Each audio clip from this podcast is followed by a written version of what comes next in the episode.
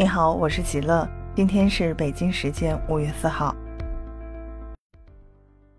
二零二二年杭州亚运会预计在九月十日至二十五日举行。虽然距离开幕式还有四个多月的时间，但近来关于杭州亚运会的话题却从未间断。从目前情况看，中国队是本届亚运会的东道主，将力争在主场创造最好的成绩。日本队和韩国队是中国队在各大项目的主要竞争对手，两支体育代表团都已经陆续公布部分项目的参赛名单。只要进展顺利，他们也将派出最强阵容出战杭州亚运会。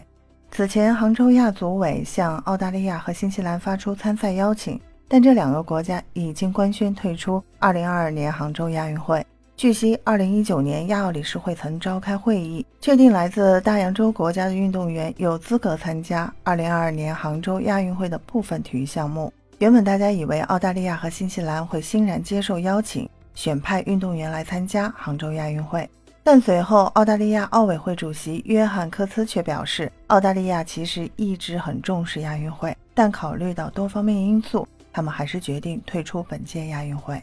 这一做法让外界颇为不满，亚奥理事会委员大费周章地进行前期部署，召开会议，制定方案，下达指令，没想到最后竹篮打水一场空。有网友表示，应给予澳大利亚和新西兰奥委会相应的处罚，不能白白被戏耍一番。一波未平，一波又起，继澳大利亚和新西兰之后，印度体育代表团也有了退出亚运会的想法。印度体育部部长已经对外表示。最终是否参加杭州亚运会，需要看中国几个月之后的疫情情况，并且杭州亚组委还要为其他参赛方提供合理的解决方案。